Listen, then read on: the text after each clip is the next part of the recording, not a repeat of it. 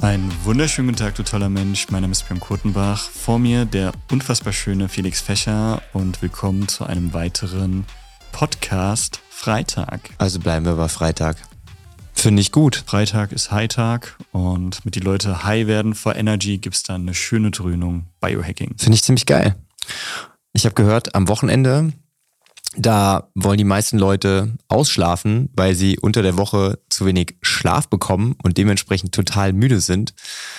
Da trifft sich doch super gut, dass wir heute in dieser Folge das Thema Schlaf mal so ein bisschen durchleuchten, oder? Sehr gut. Sehr schöner Übergang, lieber Felix. Dafür bin ich da. Nice. Ja, wir reden heute über Schlaf. Wie viel schläfst du denn so, Björn?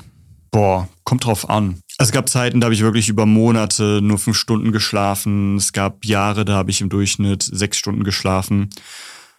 Grundsätzlich hat das auch gut funktioniert, da ich meinen Schlaf optimiert hatte. Aber ich merke jetzt gerade auch, wenn jetzt noch mehr, noch mehr Sport, wenn jetzt mehr Sport dazu kommt und dass ich eher so einen Sweet Spot zwischen sechseinhalb und sieben Stunden habe und versuche aber nie länger als sieben Stunden zu schlafen, einfach weil es halt unnötig ist, eben weil mein Schlaf so optimiert ist. Und es gibt auf jeden Fall schönere Dinge, um die eigene Zeit zu verschwenden, statt mit unnötigem Schlaf.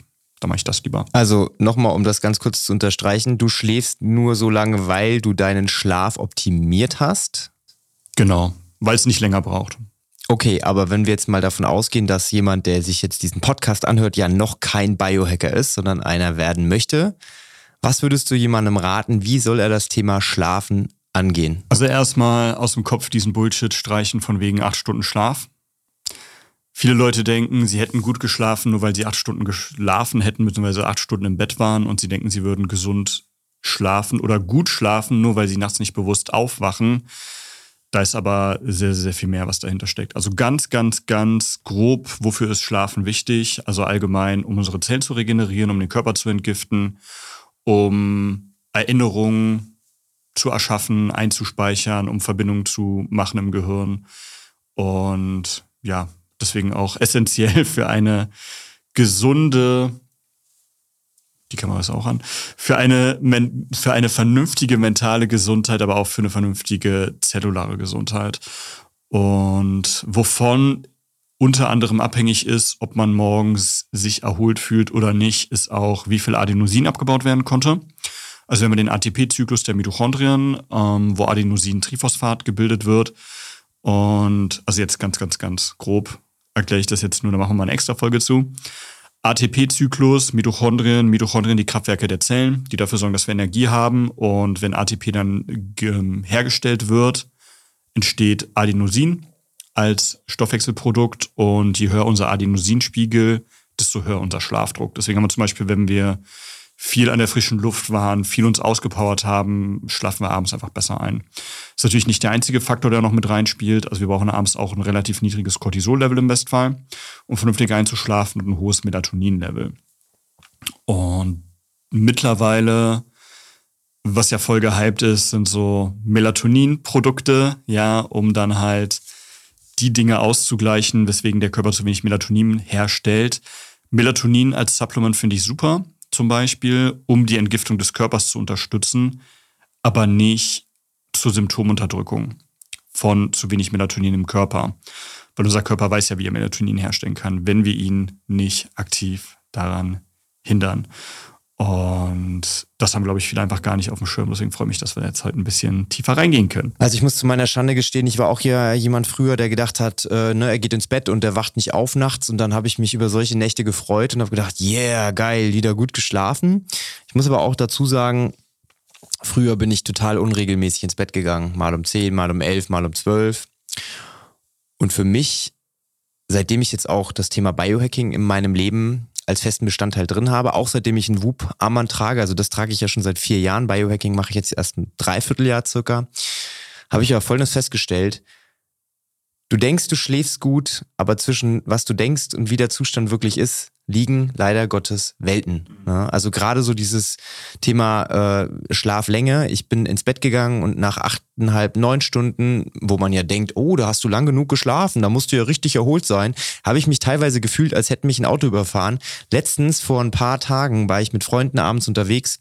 Ich war erst um vier im Bett oder um halb vier und bin um acht aufgestanden hatte aber innerhalb von dieser kurzen Zeit von vier Stunden über zwei Stunden erholsamen Schlaf und habe mich besser gefühlt als an Tagen, wo ich acht Stunden geschlafen habe mit zwei Stunden erholsamen Schlaf. Richtig, richtig geil. Deswegen finde ich das auch essentiell, dass jeder halt mindestens die Basic umsetzt, um seinen Schlaf zu optimieren und auf die gehen wir auch gleich ein. Ja, was sind denn so die typischsten ja, Fettnäpfchen, die man vermeiden sollte, vielleicht zum Thema Schlafen? Also, du hast ja gesagt, Melatonin ist ein richtiger oder ein wichtiger Bestandteil. Da wissen wir ja mittlerweile schon so ein bisschen, wie eigentlich Melatonin gebildet wird oder eben die Produktion von Melatonin unterdrückt wird.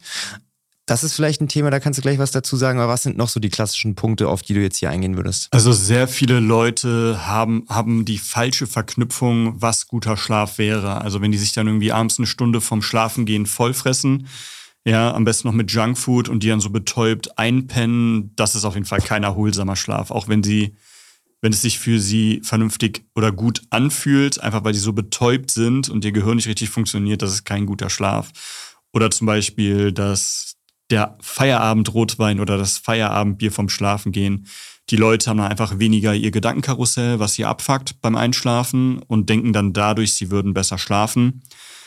Aber nein, also das ist gar nicht gut, den Körper, bevor er entgiftet, nochmal ganz viel Gift zuzuführen und so.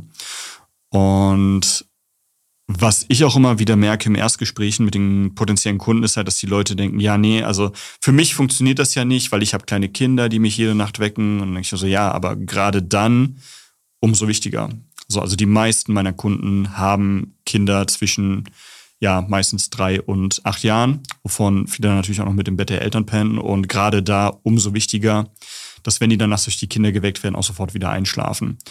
Und was auch spannend ist, einige Leute kennen sich schon so ein bisschen aus mit Melatonin, also wissen halt Schlafhormon und so. Aber da wird dann auch oft eine, eine Studie aus 2018 zitiert aus Finnland. Und wo dann halt gesagt wird, zum Beispiel, oder wo es darum geht, wie fies Blaulicht wirkt auf die Melatoninproduktion, wird halt auf diese Studie dann genommen mit, ja, das stimmt, aber das unterdrückt die Melatoninproduktion nur für 15 Minuten noch danach und deswegen ist es ja gar nicht so schlimm. Wo aber einfach gerade ein komplett falsches Verständnis ist, wie das mit Melatonin funktioniert. Weil es ist ja nicht so, dass wir abends chillen und auf einmal ist es dunkel und auf einmal geht Melatonin durch die Decke und wir schlafen sofort ein. Das Melatonin steigert sich ja über den Abend. Und wenn das am Maximumpunkt ist, sind wir meistens schon am Schlaf. Und dann pusht halt auch unseren erholsamen Schlaf, vor allem den Tiefschlaf. Auch den REM-Schlaf dann natürlich später. Und deswegen ist dann immer so, wenn dann jemand unter meinem Content oder so mit dieser Studie argumentiert, merke ich so, ja, okay. Bro, das ist ja cool, dass du hier jetzt deine Meinung kundgeben tun möchtest, aber beschäftige dich mal bitte ein bisschen mehr mit dem menschlichen Körper. Und da sind wir auch schon beim ersten Tipp. Ja, der aller, aller, aller, aller wichtigste. Bitte, bitte setzt das alle um, Leute. Blaulicht meiden abends. So. Also die Blueprint für unseren Körper, die ist jetzt ein paar hunderttausend Jahre alt. Klar, die hat sich auch so ein bisschen an die heutige Zeit angepasst, aber nicht so krass, wie einige mal argumentieren. Und wenn wir auf unser Unterhaltungsgerät gucken, auf unser tolles Handy oder auf den Fernseher oder auf den Computerbildschirm, dann denkt unser Körper nicht so, hey, cool, ein Unterhaltungsmedium, woo! sondern es denkt halt, äh, Sonne, es ist hell, schön Stresshormone nach oben, Cortisol und Melatoninproduktion unterdrücken, dass ich jetzt den Tag auch genießen kann. Also das checkt halt nicht, dass es nur ein Bildschirm ist und dementsprechend wird dann die Melatoninproduktion unterdrückt. Cortisol geht nach oben und das ist bei den meisten Leuten, meiner Erfahrung nach, oder bei den meisten Leuten, mit denen ich zusammengearbeitet habe, ist das mit der Grund, warum die abends so lange brauchen zum Einschlafen, warum die abends Gedankenkarusselle haben, warum die abends in diesen negativen Gedankenstrudel kommen. Weil dein Gehirn, also du bist halt im Bett mit geschlossenen Augen. Und trotzdem hat dein Körper dieses krasse Stresslevel. Und dein Gehirn will ja wissen, woher dieser Stress kommt, weil das ergibt ja gar keinen Sinn und sucht dann halt nach Gründen. Aber du hast ja die Augen zu und dementsprechend muss es dann diesen Grund in irgendwelchen internen Sachen in deinen Gedanken suchen. Und dann fängt halt dieses unnötige Gedankenkarussell an für eine halbe Stunde, teilweise Stunde, zwei. Ähm, und das ist halt unnötig. So, man schläft, also man fuckt sich ab, man verschwendet unnötig Zeit zum Einschlafen, man fühlt sich morgens kacke, man ist nicht erholt und das ist halt übelst easy zu beheben. Deswegen, Leute, abends entweder Blaulicht komplett meiden oder mindestens überall Blaulichtfilter installieren. Bei Android den internen Augenschonmodus, zusätzlich bitte noch die App Twilight, drei Stunden vorm Schlafengehen auf Maximum. Ist erstmal komisch die ersten Tage, nach ein paar Wochen habt ihr euch dran gewöhnt, dann ist es eher komisch ohne. Bei Apple-Geräten Night Shift auf Maximum, am besten noch abends die Bildschirmeinstellung allgemein als Shortcut auf dem Bildschirm und abends noch zusätzlich einfach selber die Farbe rausnehmen. Apple mag anscheinend nicht die App Twilight oder externe Apps, die da irgendwas ändern. Deswegen gibt es leider nicht mehr im Apple Store. Für PC, Apple-Geräte, Verzeihung, für Apple-Geräte auch das interne Night Shift Maximum mindestens abends und für alle anderen PCs f.lux am besten auf 2300K abends einstellen. Ihr werdet sehr viel schneller einpennen, ihr werdet ja sehr viel entspannter einschlafen und morgens sehr erholter aufwachen. Also das ist so der Basic, den jeder machen sollte. So. Und der größte Hebel für die meisten. Wie ist es so mit normalem Licht? Also ich, also Ne, wenn du jetzt halt Schlossbeleuchtung hast mhm. und abends vorm Schlafen ist ja, denke ich, auch nicht so gut. Ne? Also der Körper muss ja irgendwie runterkommen. Und ich habe zum mhm. Beispiel bei mir festgestellt, ich habe auch, glaube ich, mal irgendwann letztens eine Huberman-Podcast-Folge gehört mit einem Schlafforscher auch, so einer der führenden Schlafforscher, der hat auch gesagt, das Beste, was du machen kannst, also zusätzlich, ist halt eine dunkle Umgebung schaffen. Das heißt, mhm. so wenig Licht in der Bude wie möglich. Auf jeden Fall, ja. Also im Schlafzimmer auf jeden Fall auch alle Geräte, die irgendwie ein Licht absondern, selbst wenn es rotes Licht ist, alle verbannen. Oder mit schwarzem Tape abkleben. Das geht auch. Ist auch gut, so kleiner Reiseheck mit Hotelzimmern und so. Das sind manchmal unnötige Lichter. Ich hatte letztens so voll das geile Apartment in München. Und dann muss ich da halt meine Karte in so ein Ding reinhauen, damit das Licht angeht. Aber das, die Beleuchtung von dem Ding, das war übelst hell, so in grün, das konntest du einfach nicht ausschalten. Habe ich mir irgendwie so ein T-Shirt drüber gemacht, weil ich mein Tape nicht mit hatte und so richtig nervig, seitdem immer Tape mit bei haben. Und ja, im Bestfall hat man abends, in der idealen Welt, abends nur noch Kerzen an und sowas. Es reicht aber schon, wenn man einfach keine aggressiven, ja, blauen, hellen LED-Lichter in der Wohnung hat. Aber da, wo man schläft, so dunkel wie möglich. Wenn man keine Rollladen hat, die man komplett zumachen kann, dann ja im Bestfall Jalousien. Ich habe eine Schlafmaske. Oder eine Schlafmaske. Finde ich auch okay. Also man gewöhnt sich an alles. Mhm. Also ich habe so richtig dunkle schwarze Rollos. Die habe ich halt auch dann mit Tesafilm noch so abgeklebt und so. Rollladen ist halt immer der Nachteil, du willst eigentlich auch nachts Luft haben im Schlafzimmer. Gerade wenn du irgendwie mit Partner oder Partnerin oder mit mehreren Menschen im Schlafzimmer bist die Luft kippt ganz schön schnell um. Wie du auch schon selber spüren durftest, seit du den CO2-Messer von mir bekommen hast. Ja. ja, das ist auch ein krasser Hack. Also ich, ich, ich finde auch Temperatur ist ja auch einer der Punkte, ne? Also nicht nur absolute Dunkelheit, sondern auch richtige Temperatur ist ja einer der wichtigsten Punkte auch. Auch so von der ja, wissenschaftlichen Seite, also mhm. wie genau das funktioniert, müsste ich jetzt auch wieder irgendwelche Schlafforscher rausfinden. Aber anscheinend ist es ja so, dass der Körper die Temperatur irgendwie um ein Grad senken muss. Korrigiere mich, wenn ich falsch liege, um dann in den Schlaf reinzukommen oder so irgendwie habe ich was. Also muss er nicht, aber du, du möchtest, also abends kühlt dein Körper sich runter, um sich besser regenerieren zu können. Und deswegen ist es halt totales Gift oder total unnötiger Stress für den Körper, wenn man irgendwie nachts irgendwie die Heizung hochdreht. Und ja, da ist die ideale, äh, allgemeingültige, ideale Schlaftemperatur ist 17 Grad Celsius mit einer Luftfeuchtigkeit von 55 Grad. Also früher hatte ich eine Phase, da habe ich wirklich äh, mit dann Aromadiffuser und so dann wirklich darauf geachtet, dass zum Einschlafen genau 55 Prozent und so war. Mache ich mittlerweile nicht mehr, ist mir ein bisschen zu dumm. So, aber im Sommer ist natürlich auch nicht einfach, auf 17 Grad zu kommen. Klimaanlage ist halt auch nicht geil, aber immer wenn es geht, habe ich eigentlich Fenster auf, auch im Winter. Und bin dann im Winter teilweise bei 13 bis 17 Grad und hey, wir haben ja Decken. So, also wir erfrieren da nicht. Also Leute, wenn euch kalt ist, dann ähm, hat das andere Gründe. Die solltet ihr dann angehen, anstatt dann irgendwie im Winter irgendwie die Heizung auf 5 hochzuballern oder auf 3 oder so.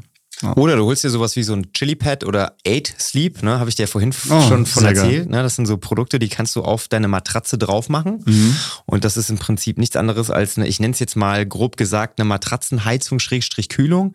Da steckt natürlich viel mehr Technik mhm. dahinter. Das ist ja mittlerweile über ganz, ganz viele Sensoren. Man kann es temperaturgenau, gradgenau, also total crazy, mhm. äh, was da mittlerweile möglich ist. Aber das soll der neueste Scheiß sein. Also ich bin mal gespannt. Ich versuche da mal an so ein Teil dran zu kommen. Die sind auch nicht ganz billig, habe ich festgestellt. Das sieht mhm. auch krass aus. Das ist so ein riesen Generator, den du neben dein Bett stellst. Ich weiß auch gar nicht, ob das dann so gut ist mit der Strahlung und so. Mhm. Da habe ich mich noch nicht mit auseinandergesetzt. dann ist das Bett zwar schön kalt, aber du hast den Elektrosmog neben dran. Ja. Also ein Tod musst du dann irgendwie sterben. Sehr geil.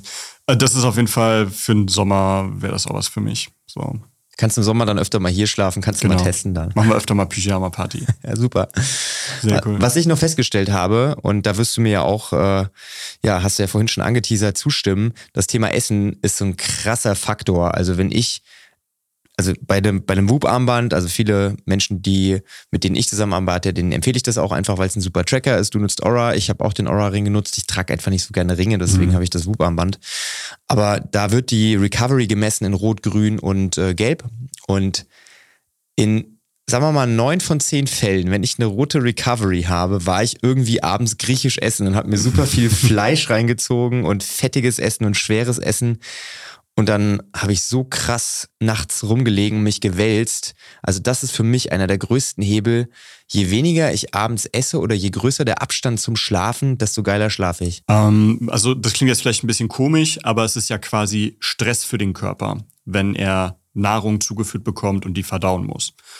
Und die Hauptverdauungsphase im Magen ist halt ungefähr drei bis vier bis fünf Stunden, je nachdem, wie viel man gegessen hat, was man gegessen hat.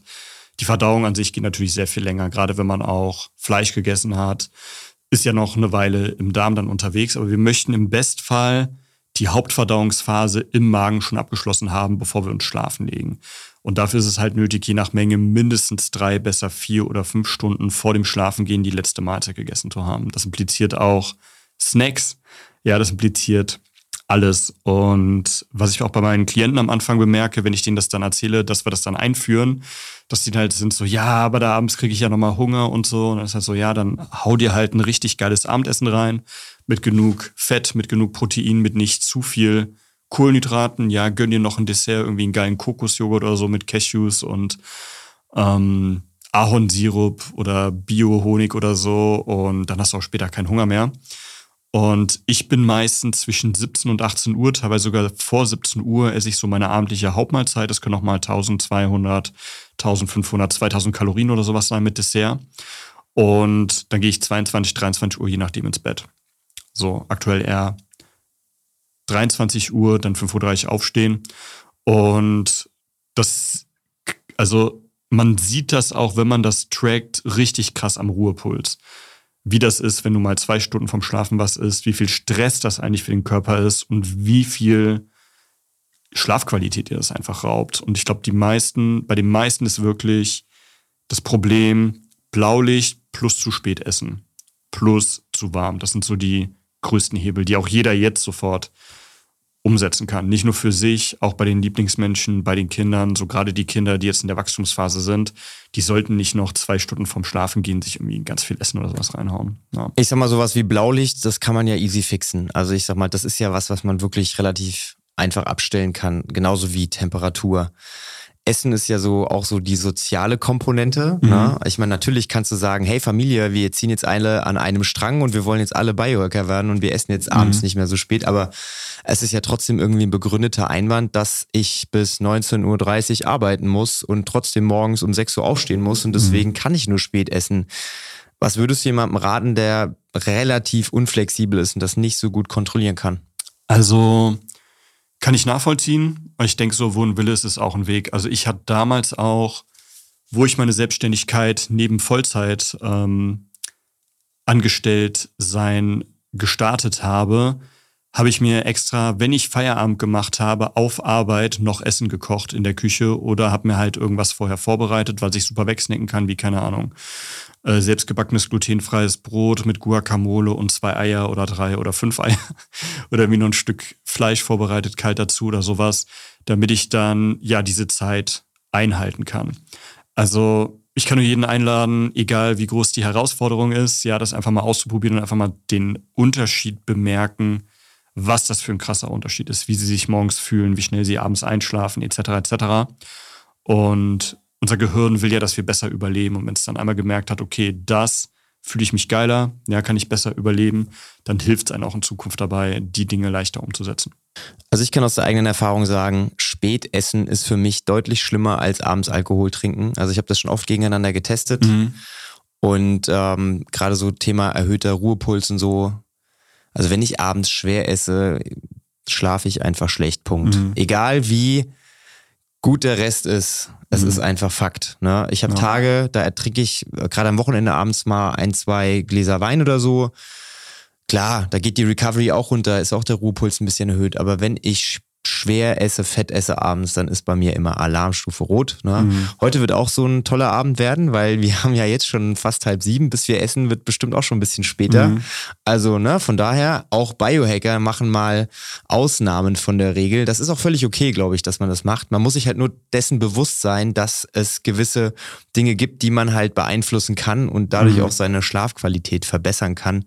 Und äh, wenn wir es schaffen, mit dieser Folge dem einen oder anderen so ein bisschen das Bewusstsein zu schaffen, ich glaube, dann ist schon vielen geholfen. Mhm. Also auch ganz wichtig, es geht nicht darum, immer alles richtig zu machen. Es geht darum, das Bewusstsein darüber zu haben und dann für sich zu wählen, okay, bin ich bereit, diesen Preis zu zahlen oder nicht? In dem Fall heute ist es eine bewusste Entscheidung, weil wir sehen uns jetzt das erste Mal seit immer.